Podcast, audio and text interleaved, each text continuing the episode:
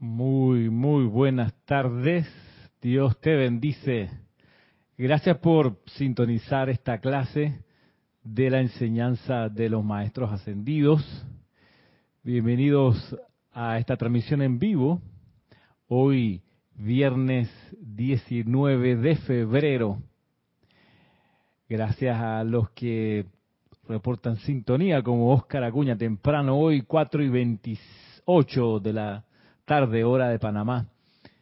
Comenzando un poquito antes el día de hoy, gracias también a Rolando y a Mirta de, Chile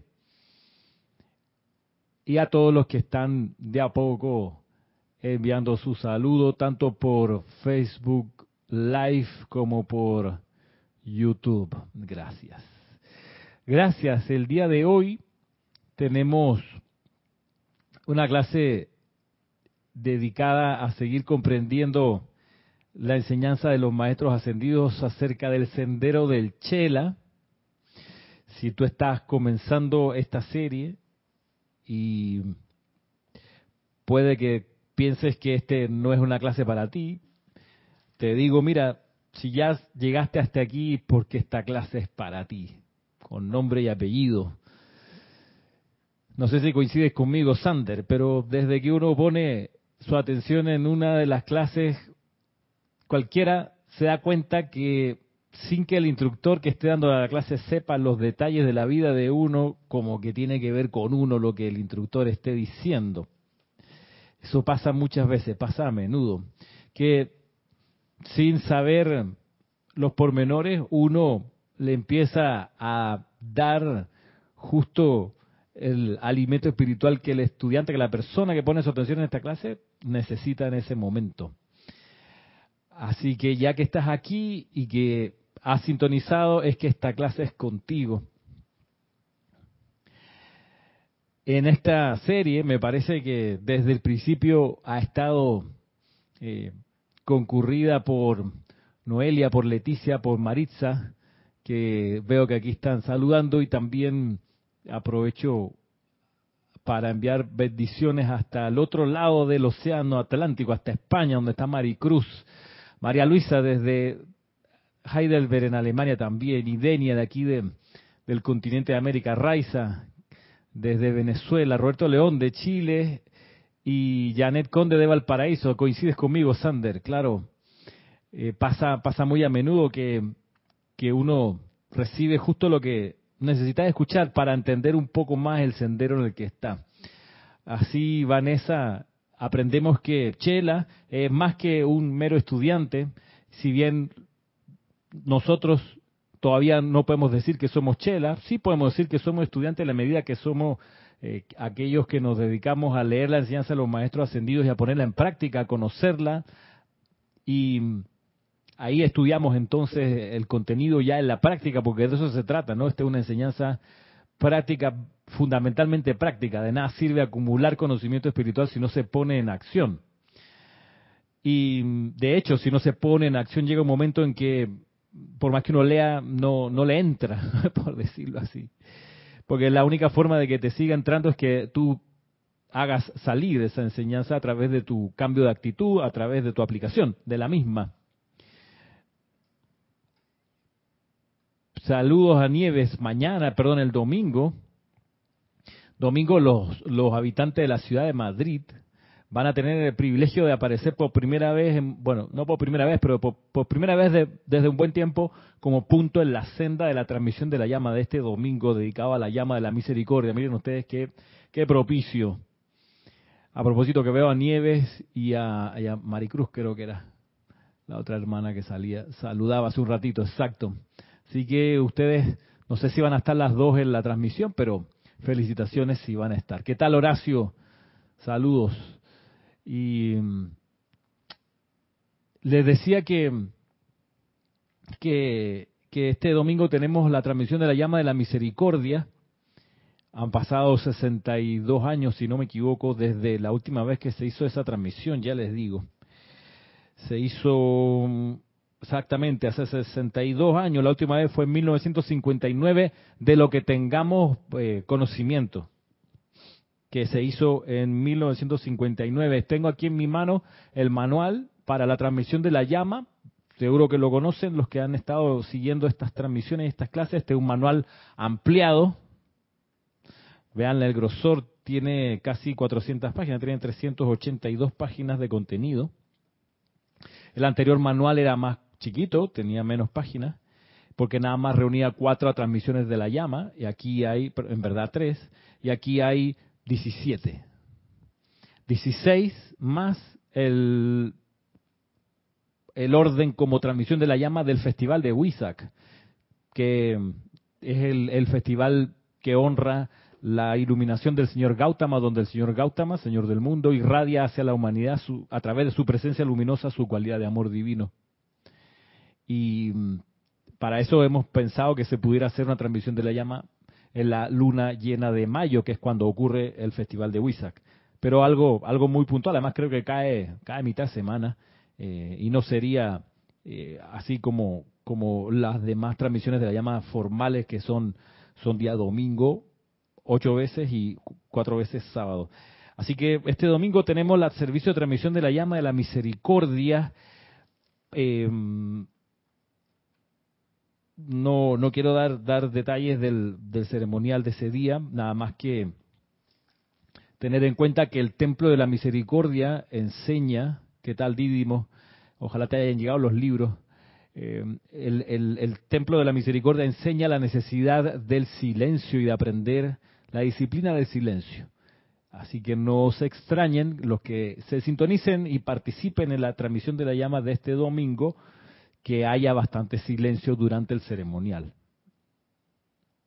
Cuando armamos esta compilación, buscando los contenidos para construir el, resto de las transmisiones de la llama, eh, vimos que no cabía aquí adentro, se nos iría a, a 450 páginas o más, el contenido referido al santo aliento que aparecía en el manual anterior. Por eso sacamos hace unos días atrás el contenido del santo aliento como una publicación aparte.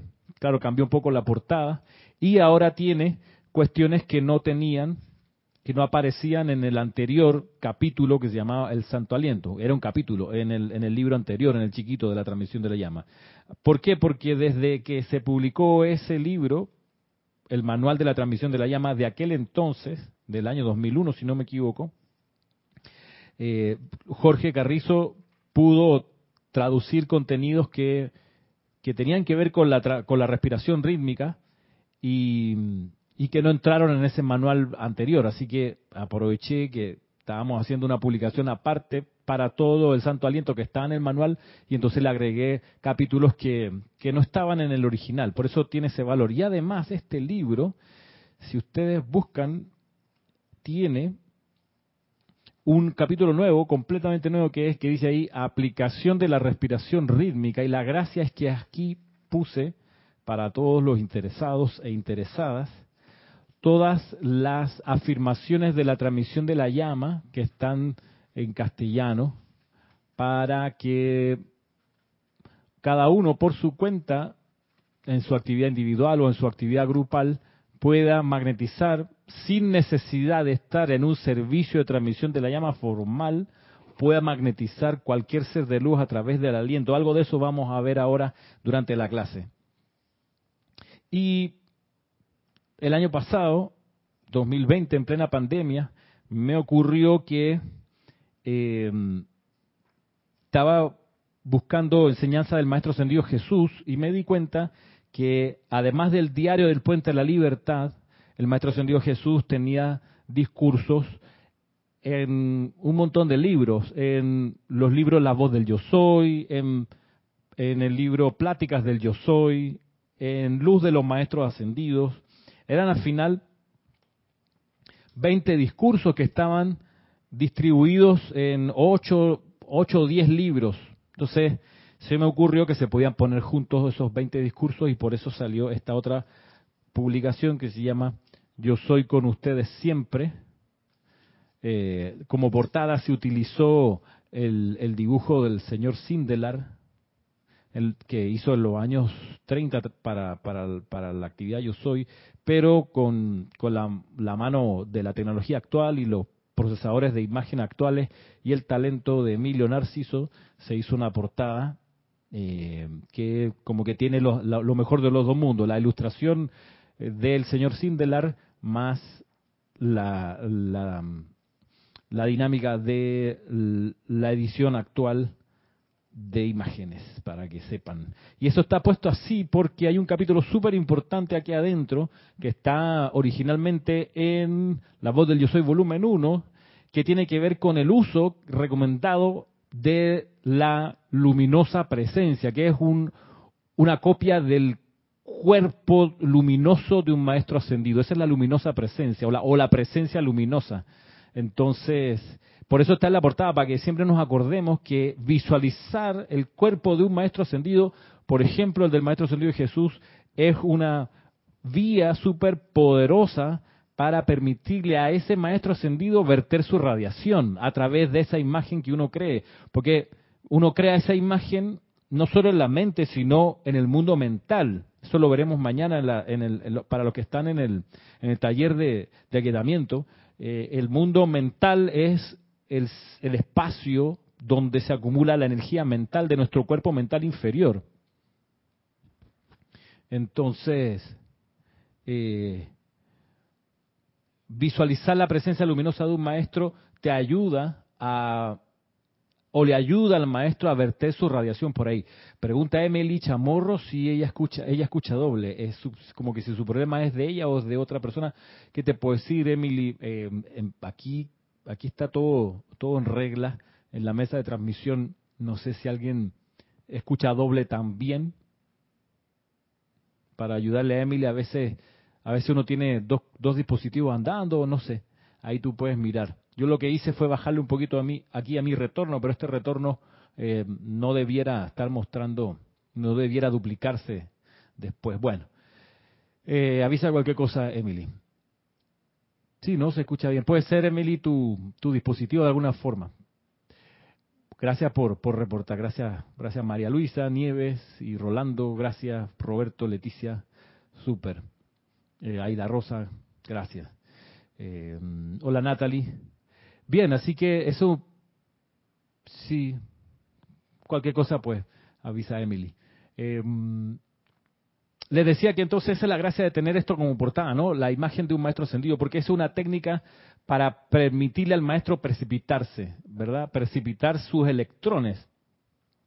Y por supuesto acá en la otra portada del Santo Aliento que también hizo Emilio, Em, la paloma aquí, que es el símbolo del Espíritu Santo, que es a través del de la paloma como forma, la paloma blanca, paloma blanca a través de, esta forma, el, el, el Mahacho Han eh, descarga sus bendiciones.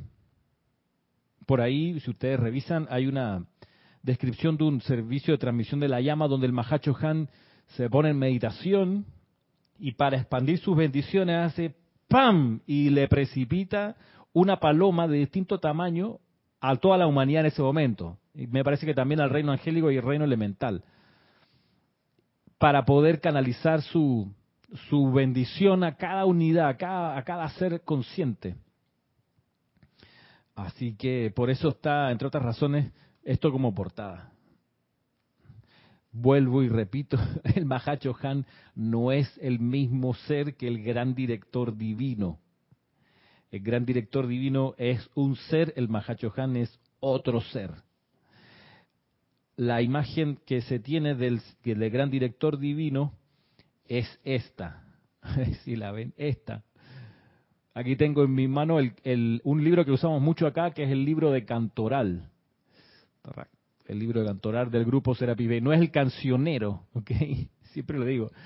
Este es un libro de cantoral, de cantos, no de canciones. Y aquí eh, hay algunas imágenes de los maestros, de los seres de luz, y que sirven, sirven a la función de visualizar lo que le estaba diciendo, el pensamiento forma o la forma luminosa del cuerpo del ser, para poder, en este caso, elevarle un canto con esa imagen en mente este es el gran director divino. Lo que pasa a veces la confusión está en que Mahacho Han significa gran director, pero Este ser, el gran director divino, es el Manú de la séptima raza raíz, miembro del tribunal kármico, y el Mahacho Han es el Espíritu Santo para la tierra, el Santo Confortador. Que dice Roberto León, Dios te bendice Ramiro, una consulta, la voz del yo soy no es tan disponible y cuándo se podrá enviar libros desde Panamá hacia Chile, no te sabría decir cuándo se esté se estén habilitando otra vez el servicio de envío por correo regular. Sí se están enviando por DHL eh, y a distintas partes del mundo sí se envían por DHL, tú sabes. Eh, de hecho, me contaba Kira recién que se fue a España a la librería Boindra, una, un envío importante eh, a través de DHL. ¿sí? simpática la, la, librería Boindra allá en, en Madrid, es bien curiosita, es como súper agradable. Bueno, ahí muy cerca de la Plaza del Sol, creo que se llama, eh, está a la salida, bueno, hay una salida al metro ahí, eh, a pocas cuadras de, de la librería. Mm, y dice, ¿cuál es el origen de esa imagen del gran director divino? ¿Se sabe quién la dibujó? Me parece que es de del señor Sindelar, me, pero no estoy 100% seguro, no te sabría decir, pero sí es de los años 30 publicada a través de La Voz del Yo Soy. Y La Voz del Yo Soy sí está disponible, eh, Roberto, está disponible los siete tomos. Son siete tomos de 300, 300 páginas cada uno, más o menos. Mercedes Pérez, buenas tardes. Dios te bendice a todos. Ah, sí, igual. Saludos a Massachusetts. Bueno. Yo la primera vez que escuché la palabra Massachusetts fue en un poema de Pablo Neruda, por cierto. Ahora que es tan, tan espectacular esa palabra, Massachusetts. Es como, es como enorme. No sé cómo será la ciudad, pero Massachusetts es como portentoso. Ya el nombre, el nombre de por sí. Así que eso a propósito del libro, el día, hola Tania, el día domingo en la transmisión de la llama usaremos, bueno, el manual, el capítulo del, del templo dedicado al templo de la misericordia y también el cantoral, a propósito del libro que tengo aquí a mano. Vamos, vamos al, al grano, vamos a meternos a lo que nos indica eh, en el día de hoy, a propósito, el Maestro Ascendido Jesús, a propósito del Sendero del Chela que estamos estudiando. Estoy aquí en el volumen 2 y estoy en la página 23 para los que después le dan seguimiento a las páginas. Y aquí el Maestro Ascendido Jesús, en un discurso en el diario El Puente de la Libertad, dice eh, algo, algo que hay que tener en cuenta dice lo siguiente, ¿qué tal Elizabeth? Dice, mm, la conciencia de maestro ascendido es una con la mente omnisapiente de Dios como un todo colectivo y con las partes componentes de la gran mente divina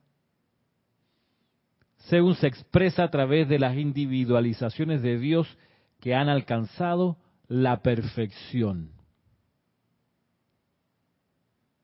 Las individualizaciones que han alcanzado la perfección son aquellos que son hoy maestras y maestros ascendidos.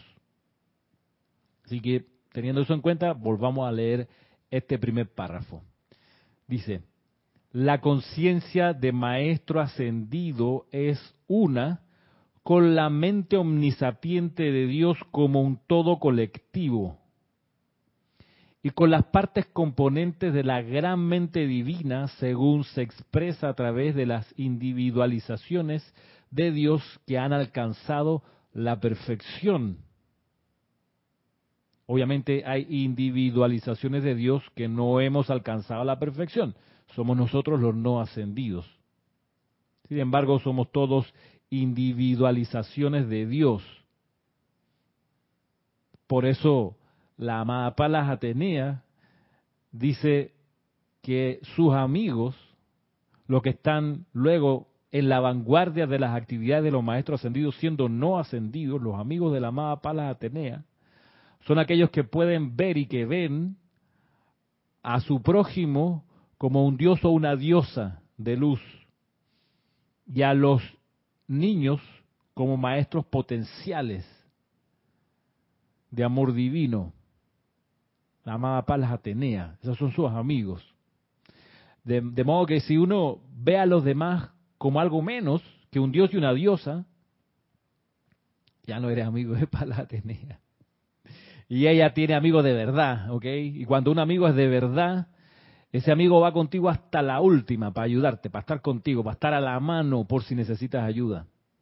Entonces, para estar a la mano de la ayuda de la amada Palas Atenea y de su amistad, imagínate, la amada Palas Atenea es miembro del tribunal kármico.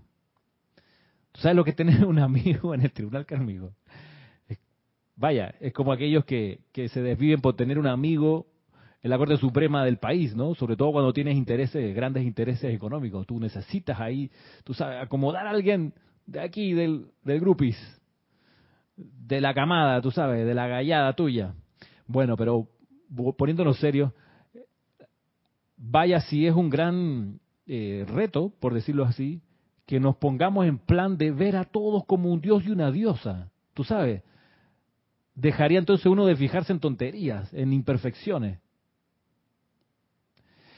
Y el Mahachohan en otro discurso dice, hey, les recomendamos que ustedes se traten unos con otros como si fuesen maestros ascendidos, como si en tu trato con alguien, en realidad estuvieras practicando un trato con un maestro ascendido. Y eso te cambia mil por ciento la perspectiva, por supuesto. Entonces, volviendo al párrafo, dice, la conciencia de maestro ascendido es una con la mente omnisapiente de Dios como un todo colectivo y con las partes componentes de la gran mente divina según se expresa a través de las individualizaciones de Dios que han alcanzado la perfección. La conciencia de Maestro Ascendido. ¿Ok? Tiene ese, ese acceso a la mente omnisapiente de Dios. O sea, acceso a toda la sabiduría, a todo el conocimiento. Y mira que en la medida que nuestra conciencia se expanda hacia eso, hacia la omnisapiencia, como humanidad, como colectivo, se van manifestando expresiones en la práctica de esa omnisapiencia. Piensa tú en Google. Es una mente omnisapiente, prácticamente. Por supuesto hay cosas que a las que no llega Google porque el ser humano no las ha concebido, pero todo aquello que lo ha concebido, o la mayoría, aparecen posibles de conseguir como conocimiento e información a través de Google, pero yo pensé que Google era espectacular hasta que me topé con una aplicación que el colegio donde yo trabajo contrató, que se llama Turnitin. Y es para, para, para mm, rastrear huellas de plagio en trabajos de escuelas internacionales como la mía y en, realidad en cualquiera que pueda pagar el servicio, pero debido a que mi escuela es internacional y está dedicada a los programas del bachillerato internacional, uno de los requerimientos de la organización es que el colegio tenga contratado Turnitin. Y es tan, tan impresionante que la base de datos a la que accede cualquier documento que entra a Turnitin es, yo apunté por ahí, creo que eran algo así como 117 mil trabajos universitarios. 700.000 páginas y sitios web. Así, unas proporciones fuera de serie.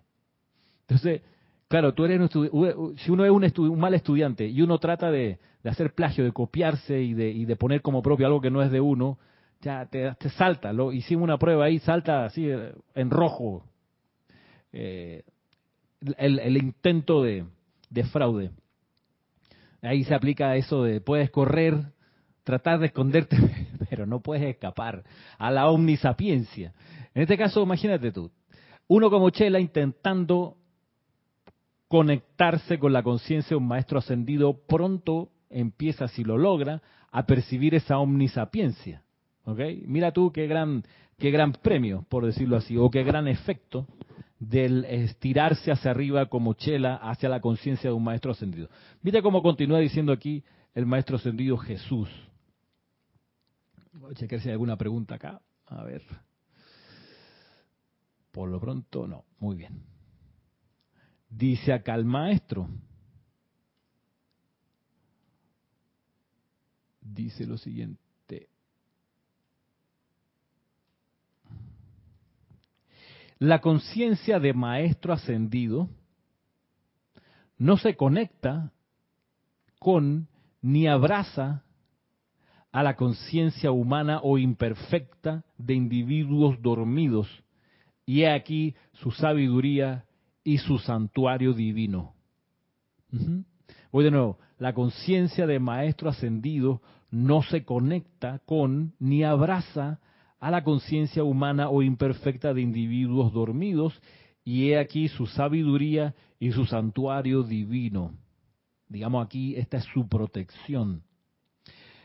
No se conecta ni abraza la conciencia humana o imperfecta de individuos dormidos. Los individuos dormidos, vaya que somos, pudiéramos ser cada uno de nosotros, pudiéramos ser cada uno de nosotros, yo me incluyo, vaya y tenemos niveles de, estado de dormición o de inconsciencia eh, que tiene sus manifestaciones, por ejemplo, cuando uno escucha la vocecita esa de, del, por ejemplo, del eh, de que te dice la personalidad que hay dos personas enfrente hablando y la personalidad dice, están hablando de ti, ¿viste? Están hablando de ti.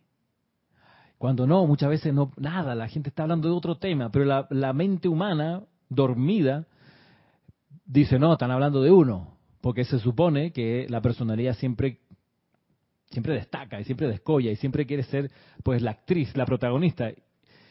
Es un nivel de dormición. Jorge lo enseñaba muy bien cuando decía que nuestro estado de dormición se mide en la cantidad de veces y de intensidad con que uno usa los pronombres yo, mi, mío. Ahí tú también develas tu nivel de dormición espiritual. Sin duda que otra forma de, ver tu estado de dormición es cuando te sientes ofendido. Y vaya que a veces, como bien lo enseña el maestro ascendido Saint Germain, uno puede ofender a los demás inconscientemente. Por ejemplo, yo conocí una persona a la cual yo ofendía sin saber que yo la estaba ofendiendo porque esta persona había tenido una pareja que había sido chilena y la persona escuchaba mi acento chileno, hoy no es tan chileno, según me, decía una persona, pero bueno, en ese entonces, muchos años atrás, mi acento era más obviamente chileno. Esta persona había tenido una mala experiencia con un chileno y cuando yo hablaba le revolvía la memoria y entonces yo le, molestaba. Yo, yo, ¿qué culpa tengo? ¿Qué culpa tenía? La ofendía, yo la ponía incómoda inconscientemente de mi parte. Y así pasa muchas veces que uno eh, tiene un estado de dormición y le pisa los callos a los demás sin saber. Piensen ustedes, varones, la cantidad de veces que uno ha ofendido a las damas por el machismo que andamos trayendo sin querer ofenderlas, molestarlas, ponerlas incómodas. Pero vaya, nacemos en una cultura machista, patriarcal y sin querer, sin intención, podemos ser vehículos de esa hostilidad o de esa subvaloración hacia lo femenino, hacia la mujer, que puede resultar ofensivo, incómodo, hasta maltrato o maltratador, sin uno quererlo.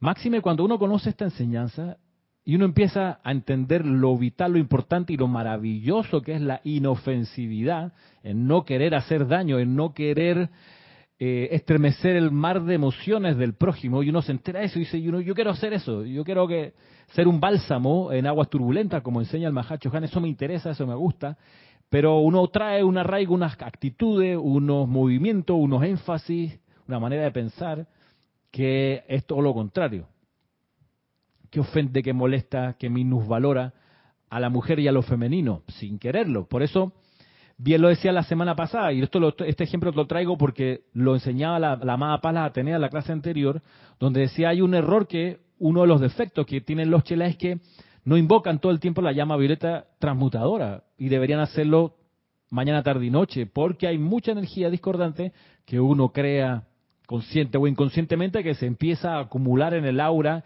y el chela que quiere tener acceso a lo que estamos viendo aquí, que es la omnisapiencia de la conciencia ascendida, no va a llegar, no, va a llegar a ese, a ese estado de conciencia si uno tiene el mundo mental lleno de chécheres, gachivaches, de cachureos, que son estas formas de pensar y de sentir. Claro, Chile no tenía que ser, Sander, así mismo. Yo qué culpa tengo. Es como, como ese chiste el tipo que decía, oye, que vamos a celebrar tu cumpleaños. Aquí ven, te invito a cenar, voy a matar un pavo para celebrar. Y el tipo le pregunta, ¿y qué culpa tiene el pavo, hermano? ¿Por qué? Déjalo vivir. A ver, ¿qué dice Roberto? Una de las cosas que tiene la personalidad es que cuando uno ve una foto donde está uno, el primero que mira es a uno mismo, exacto. sí. Eh, la personalidad, ahí está. Ese es nuestro, parte de nuestro estado de dormición. Pues, eh, por eso es tan importante estar en esa purificación permanente. Queremos ser chela, queremos ser discípulos directo, concreto, activo de un maestro o de una maestra ascendida, es vital purificar nuestra conciencia. Y es vital estirar nuestra conciencia a esa conciencia ascendida que son los seres de la gran hermandad blanca. Hola Marcela Alejandra desde La Plata. Saludos Marcela. A propósito de La Plata, no sé si estás viendo esta clase, pero Matías está de cumpleaños. Me dijo un pajarito. Matías de la Plata. Mati. Bueno, seguimos. Y miren ustedes lo que viene ahora del Maestro Ascendido Jesús. Seguimos leyendo. Dice lo siguiente. Miren ustedes. Tu mundo, perdón, tu conciencia es tu mundo y aquello de lo que eres consciente se convierte en parte viviente de tu experiencia. Vamos de nuevo. Tu conciencia es tu mundo y aquello de lo que eres consciente se convierte en parte viviente de tu experiencia. Vamos, vamos a, a poner la frase en la otra dirección. Miren, tu conciencia es tu mundo y bien pudiéramos decir que tu mundo es tu conciencia.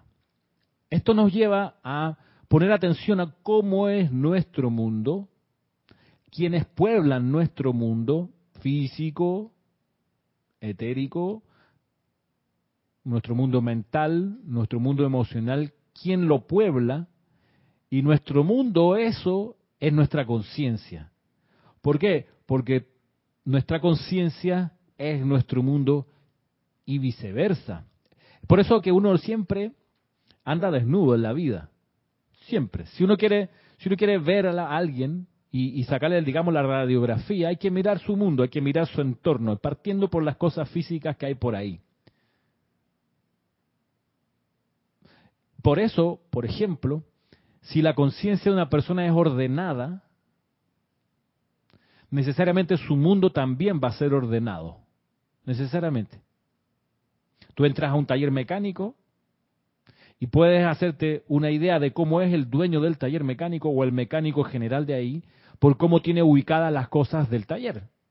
Si tú ves que no están las herramientas o están las herramientas tiradas por ahí y que las, las llantas están acomodadas de manera carnavalesca y que cuelgan cosas ininteligibles y en fin, que tú dices, pero aquí la gente se tropieza, se pierden, el señor entra a buscarte la llave del carro para devolvértelo, se demora media hora porque no sabe dónde la dejó, porque no tiene un sitio donde se cuelgan las llaves. Vaya, hay talleres así, pero hay talleres que no, que, tienen detrás de sí una conciencia ordenada. El dueño del taller o el, o, el, o, el, o el señor que atiende, si él tiene la conciencia ordenada, por supuesto va a encontrar la llave de una vez, eh, no se van a perder las piecitas, que armar y desarmar un automóvil es una cosa muy, muy, pero muy compleja. hay que tener una gran habilidad, un sentido de, memoria y de orden brutal para poder hacerlo bien como mecánico. Mi admiración eh, es cosa que hace un ratito viendo cuando te cambian alguna pieza importante de tu auto, un solo individuo, porque si lo metes a un taller de esos de, de, agencia de automotriz, pues vaya y no, no ves. Pero si es un taller común y corriente, esa gente sí tiene grandes habilidades. Yo no las tengo, es de ese nivel de precisión, de orden, en fin. Así que no nos engañemos. Así como es tu mundo, es tu conciencia. Así como es tu conciencia, es tu mundo necesariamente. De modo que pues uno se puede hacer la autoobservación y diga, vaya como, a ver, ¿cómo es mi mundo físico? A ver. Y haces tu indagación, tú miras tu escritorio, tu ropa, tus cajones, tu baño, eh, tus closets, tus armarios y chequea cómo están. Si la cosa es una ensalada, es que ensalada tiene uno en su mente, pues ¿qué vamos a hacer? Y no hay problema con eso. Vaya que uno tiene su vida para vivirla como quiere. Pero si uno quiere tener orden afuera, primero tiene que tener orden adentro. De eso se trata esta idea. Tu conciencia es tu mundo. Y aquello de lo que eres consciente se convierte en parte viviente de tu experiencia. Aquello de lo que eres consciente se convierte en parte viviente de tu experiencia. Esto pudiera ser un llamado, pudiera ser un llamado a no conocer nada más que lo que es agradable y elevador.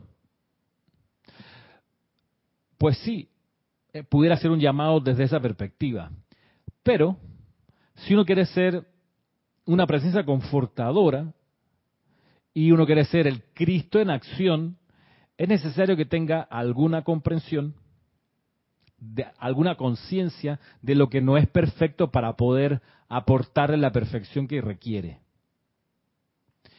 Esto es muy clásico, por ejemplo, en la música. Tú, si quieres ser buen instructor de música, necesitas conocer la desafinación y la inarmonía. Necesitas. Por más que no sea agradable al oído, por más que sea repelente inclusive, para poder pasar a lo hermoso y lo armonioso, tienes que conocer lo inarmonioso, necesariamente. Lo mismo que si tú quieres ser un escritor, tienes que estar familiarizado y tiene que haber entrado a tu conciencia la mala literatura, la poesía pobre o sencilla, para poder generar lo sublime, lo elevador, lo mismo en cualquier ámbito. Un médico que no estudie las enfermedades, ¿cómo va a ayudar a curarse la enfermedad a alguien? Tiene que conocerla. Entonces, mire lo que dice, lo que pasa es que el, asunto lo dirime o lo, lo, decide ahora el maestro sentido eh, Jesús de manera muy especial. Mire, dice lo siguiente para alcanzar la conciencia de maestro ascendido y convertirse en ella, tienes que tomar el rayo de tu atención, atarlo a las cualidades de comprensión del maestro ascendido y traer el aliento viviente y respirante del maestro a tu mundo. Es menester que mantengas una guardia estricta a la puerta de tu conciencia individual en cuanto a aceptar alguna limitación, mediante conversación, discusión, pensamiento, lectura, etc. Recordarás que Saint Germain afirmó que si los mismos maestros mantienen su atención sobre el problema de la Tierra por algún tiempo, quedarían autoempujándose hacia abajo, esto es, contaminarían su conciencia con las condiciones de limitación. Y aquí la clave está en la palabra aceptar. Aquí está la clave en la palabra aceptar. Voy a, a buscar aceptar en la RAE, en el diccionario de la lengua aceptar para yo esto lo hice antes de, la mientras preparaba la clase lo estoy haciendo aquí de nuevo para volver a leerlo y volver a y leérselo a ustedes porque la clave está aquí. No es que no es que uno se va a hacer el loco y no no quiero ver imperfección no espérate el, el asunto es aceptarla. Dice aceptar significa recibir voluntariamente o sin oposición lo que se da, ofrece o encarna. Aceptar es también aprobar, dar por bueno acceder a algo. Aceptar también es recibir o dar entrada. La cuarta acepción es asumir resignadamente un sacrificio, molestia o privación. Y una quinta acepción, en el comercio aceptar es obligarse al pago de letras o libranzas por escrito en ellas mismas. Entonces, esta es la, esta es la clave. Aquí está la cuestión. Si tú dejas entrar, aceptas, metes a tu casa la imperfección. Tu casa es tu conciencia, tu casa es tu hogar, tu ambiente. El tema es ese, si lo dejas entrar, si lo acepta. Bien lo dice el maestro, aquí nosotros nos acogemos la disciplina de, de no mantener la atención sobre los problemas de la tierra por algún tiempo. Se dan cuenta de la, del, del, problema de la tierra, sea cual sea, inmediato, inmediatamente busca la solución. No se quedan con la mente puesta aceptando, absorbiendo la imperfección, sino que la perciben y de una vez irradian lo que debería ocupar el lugar de la imperfección. Y nosotros como estudiantes de la luz aquí, encarnados, no ascendidos en este mundo, todavía imperfecto, tenemos esa misión fabulosa y privilegiada inclusive de estar codo a codo muchas veces con la imperfección, solo con el propósito de hacer el llamado y traer la perfección allí. Leo, ¿qué dice Sander? Dios te bendice, Ramiro, y a todos. Quiere decir que no puedo ver el bien en ninguna situación si no está en mi conciencia. Por otro lado, pues cierto, claro. Y eso pasa muchas veces, Sander. Eh, si uno no tiene en conciencia algo, no lo ve, no lo ves. Y por eso a veces es tan necesario tener un instructor o tener alguien, incluso ir a una universidad a estudiar o incluso viajar o estar en actividades que te abran la conciencia y te permitan percibir dimensiones de la realidad que uno de buenas a primeras no ve. No ve. Em, y pensemos que la mayoría de las cosas uno no las ve físicamente. La realidad es mucho, mucho invisible, mucho más que visible, eh, mucho más que material, es, es, inmaterial. Y eso lo saben, lo saben eh, quienes, quienes estudian metafísica, por supuesto, eh, porque incluso en las consideraciones del poder, del poder político, hay esta comprensión de que hay, un, hay una realidad inmaterial que hace andar la realidad material y no al revés. Te pongo algunos ejemplos. Eh, y eso quizás te va a ayudar a ver cosas que antes estaban ahí y que tú las dabas por sentado, pero, pero de repente, mira, económicamente no hay mucha diferencia entre la riqueza que genera Corea del Sur y Rusia. No hay mucha diferencia. Yo no sé si, si están empatados en Producto Interno Bruto Corea del Sur y Rusia. Rusia puede ser 5, 6, 10 veces más grande en territorio que Corea del Sur. Pero a nivel de lo inmaterial, Rusia tiene una influencia mucho mayor que Corea del Sur en lo inmaterial. De hecho, cuando está la discusión de los siete países más desarrollados dicen, esta vez invitamos o no a Rusia y vuelven a ser el G8 o el grupo de los ocho.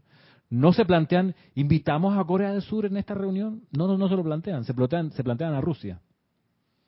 ¿Por qué? Porque Rusia tiene, porque entendió mucho tiempo atrás, de que hay algo intangible en el poder y que se ve en la majestuosidad de la Plaza Roja, en la majestuosidad del Kremlin, en la majestuosidad de, de las cúpulas esas maravillosas de las iglesias ortodoxas, grandes.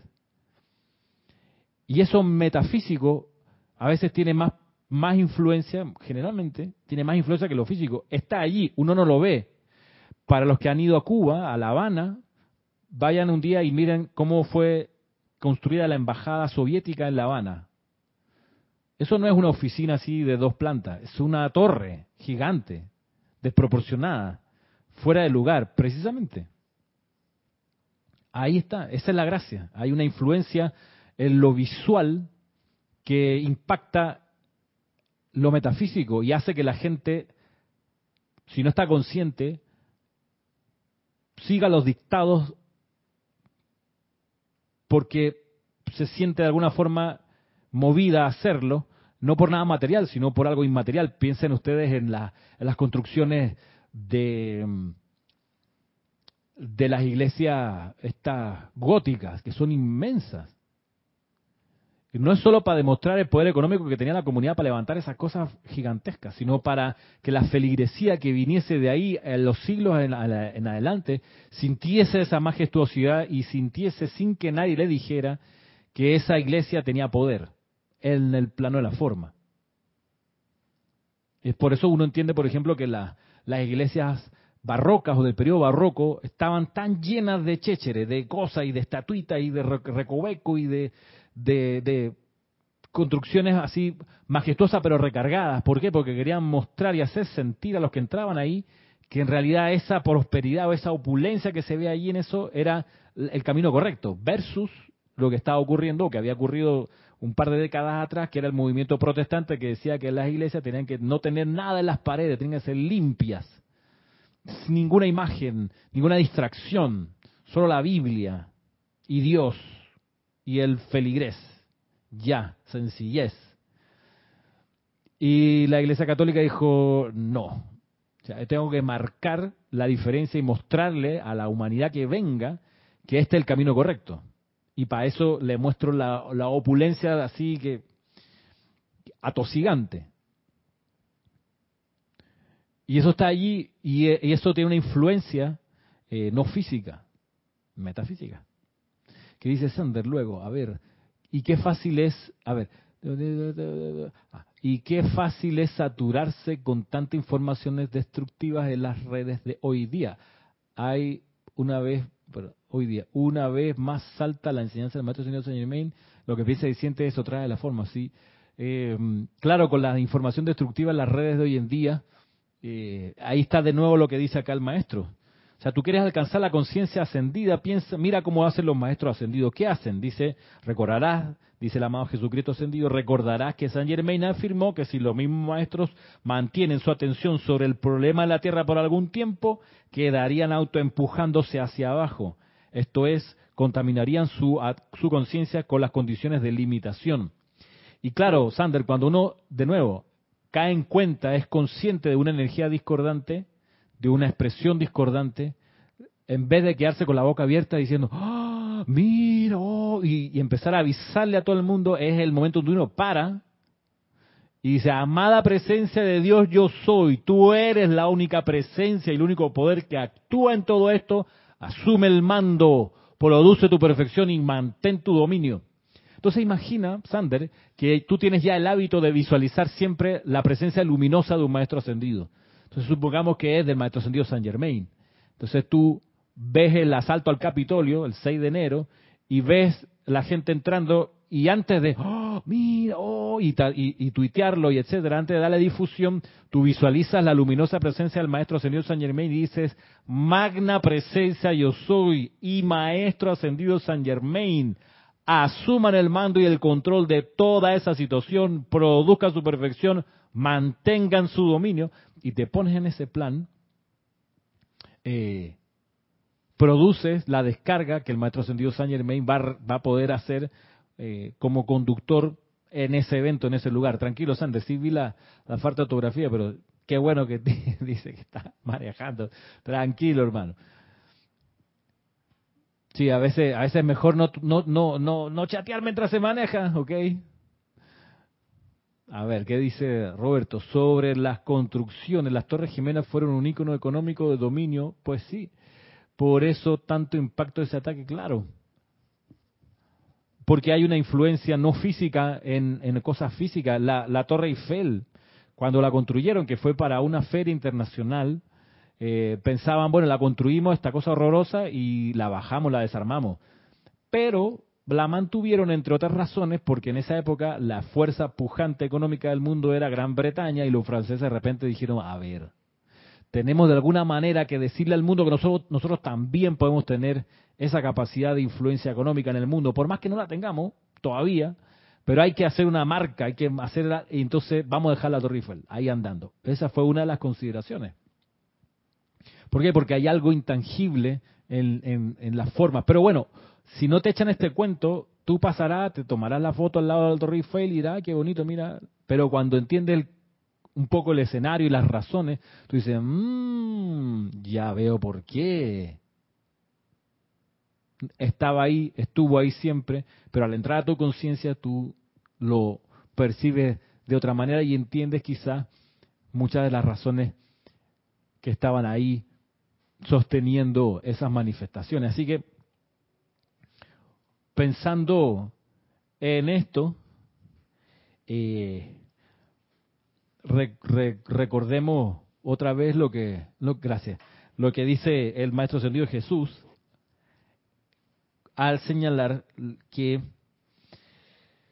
es menester, dice aquí, es menester que mantengas una guardia estricta a la puerta de tu conciencia individual en cuanto a aceptar alguna limitación. Ahí está la cuestión, aceptar alguna, limitación, alguna limitación. mediante conversación, discusión, pensamiento, sentimiento, lectura, etcétera. La cosa es aceptar, dejar entrar, darle abrigo. Eso es lo que hay que evitar. No hay nada malo en conocer, en entender, en buscar, en indagar, no hay nada de malo, la cosa es aceptar. Y se puede, se puede, por supuesto, tener cosas enfrente sin aceptarlas.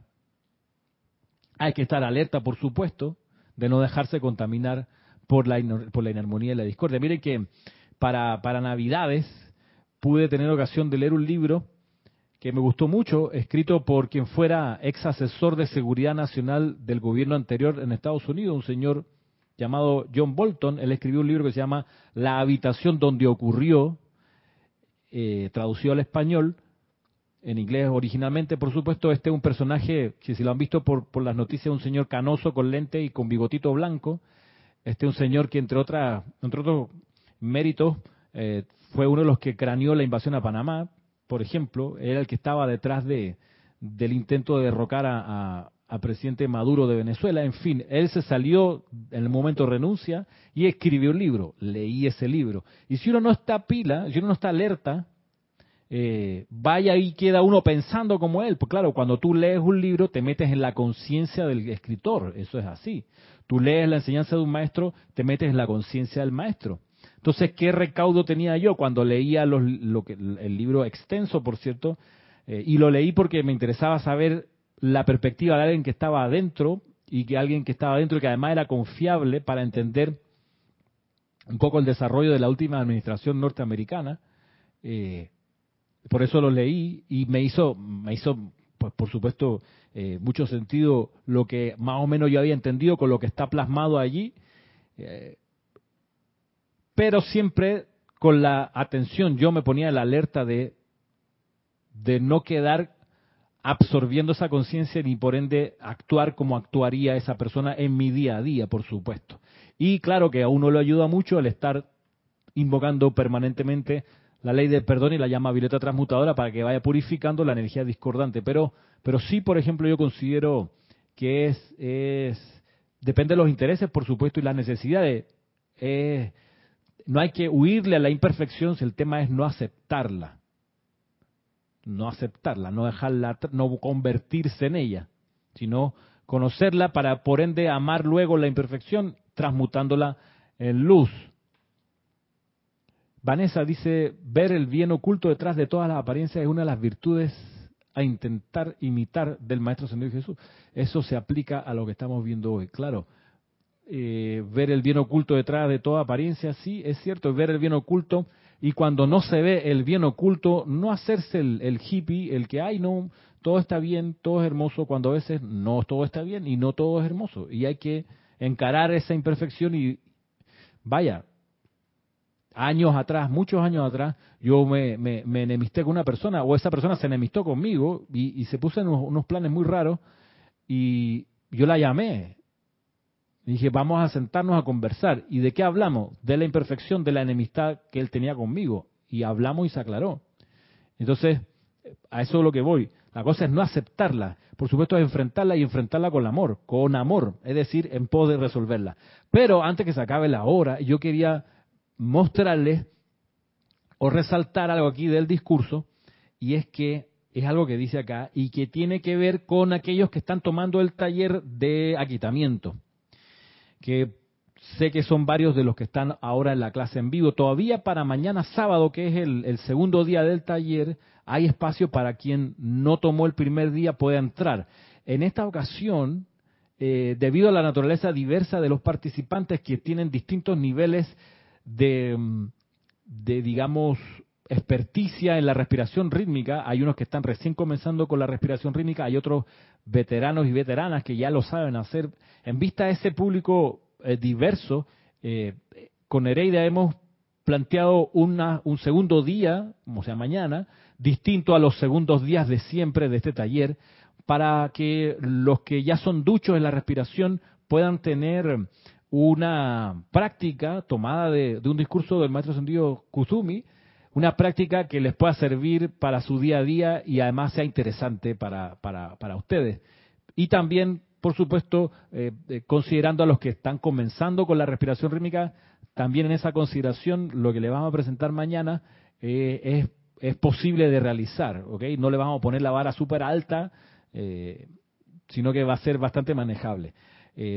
¿Por qué lo digo? Porque lo, que viene es lo siguiente, lo que, lo que les quería resaltar es lo siguiente aquí del Maestro Ascendido Jesús. Dice, para alcanzar la conciencia de Maestro Ascendido y convertirse en ella, tienes que tomar el rayo de tu atención, atarlo a las cualidades de comprensión de Maestro Ascendido y traer el aliento viviente y respirante del Maestro a tu mundo. En esto me quiero quedar. Traer el aliento viviente y respirante del Maestro a tu mundo. Traer el aliento viviente y respirante. O sea, una cosa es poner la atención en el maestro atarlo a sus cualidades de comprensión, que es por ejemplo lo que estamos haciendo ahora, poniendo la atención en el maestro ascendido Jesús, atando nuestra atención a las cualidades de comprensión. ¿Cuál cualidad de comprensión? Esta, que hay que no aceptar la imperfección, sino buscar esa omnipresencia, esa omnisapiencia, como decía al principio. Y la otra parte es traer el aliento viviente y respirante del maestro a tu mundo traer el aliento viviente y respirante. Eso es lo que uno hace en la respiración rítmica, en la transmisión de la llama, que se hace una vez al mes. Pero traer el aliento viviente y respirante del maestro a tu mundo es algo que el chela debiera procurar todos los días, no solo una vez al mes. ¿Vale? Si quieres ser chela, digámoslo así, lo formulo, lo formulo de otra manera, si uno quiere ser chela, una forma de acercarse a esa conciencia de maestro ascendido, que es, es la gracia, una forma de acercarse y de unirse con esa conciencia es trayendo el aliento viviente y respirante del maestro a tu mundo. Es decir, tener como práctica diaria una respiración rítmica trayendo el aliento del maestro ascendido de quien tú quieres ser chela, a través de una respiración rítmica no solo con una invocación, no solo con un decreto, sino a través de respiración rítmica. Que dice Emily, no había visto este punto de vista de no aceptar antes de huir. Con las noticias diarias yo hago eso. Claro, si uno hace, si uno, es que Emily, Emily, perdón. Claro, si uno cuando viene la noticia apaga las noticias, porque no quiero enterarme de las imperfecciones, entonces ¿cómo va uno a ayudar a que la imperfección deje de estar? Ah, dime tú. No quiero ver, no quiero ver, no quiero saber. ¿Cómo entonces uno va a cumplir su función de ser luz en la oscuridad? De ser la puerta abierta a través de la cual Dios se asoma al mundo si uno le huye a la imperfección. ¿Cómo? No se puede. Y mira que muchos estudiantes de la luz hacen eso. Vaya, están en su derecho cada quien tiene su vida para vivirla a su manera, es cierto, y se respeta. Pero si uno quiere tomar, eh, ¿cómo se llama? Cartas en el asunto, uno dice, a ver, ya entendí, no le tengo miedo a la imperfección. ¿Por qué? Porque yo soy luz. Yo soy luz. Y ante mí, la oscuridad desaparece. Y la veo venir, me asalta en una noticia, la veo en mi celular, la oigo en una conversación y es ahí donde vuelvo y soy útil y puedo transmutarla, disolverla. Si no, ¿cómo? No se puede. Y por eso el sendero de, del Chela es un sendero de servicio. Y el servicio es en la imperfección. A ver, ¿qué dice Natalie? Ramiro, sería en la absorción. ya verás. Natalie, yo creo que tú estás en el taller, ¿no? Me parece, me parece que sí. Pues, pues ahí, si no estás, sí, yo creo que estás, pero si no estás en el taller, pues todavía puedes, mándame un correo a rayo blanco, se lo mandas aquí, a rayo blanco arroba y te apunto, te apuntamos en la lista para enviarte el enlace de Zoom para poder estar en esa en este en este segundo día del taller de aquietamiento eh, donde donde vamos a empezar a dirigirnos hacia allá hacia conseguir vuelvo y repito antes de terminar conseguir traer el aliento viviente y respirante del maestro a tu mundo, al mundo individual. Traerlo, el aliento. Imagínate tú, el aliento del maestro ascendido. Eso que ellos cuidan como oro. Y te lo ofrecen para que tú puedas ser ese aliento del maestro aquí en el plano de la forma y donde tú hables sea la voz, los electrones del maestro hablando. Uchela, por lo que hemos visto en este estudio que realizamos, se dedica a eso, a hacer la puerta abierta a través de cual el gurú se asoma al mundo, como bien lo enseña el maestro sentido Jesús en su experiencia, cuando dice que siendo el señor Maitreya su gurú, el señor, Maitreya en los niveles internos y el maestro sentido Jesús como Jesús de Nazaret en lo externo, veía el señor Maitreya una oportunidad de bendecir y en el instante Jesús levantaba la mano para descargar la bendición. Ese nivel de unicidad nosotros queremos alcanzar. Oscar Hernández dice, ¿cuándo se pasará el link? Cuando se pase, Oscar. Pronto. Antes de mañana, por supuesto. Antes de las 11 de la mañana del día de mañana. Bueno, me quedo hasta aquí por hoy. Me quedo aquí porque ya es hora de dar por concluida la clase. Gracias por su atención el día de hoy. Y me despido recordándoles que el amor, el amor es todo. Gracias. Será hasta el próximo viernes. Mil bendiciones.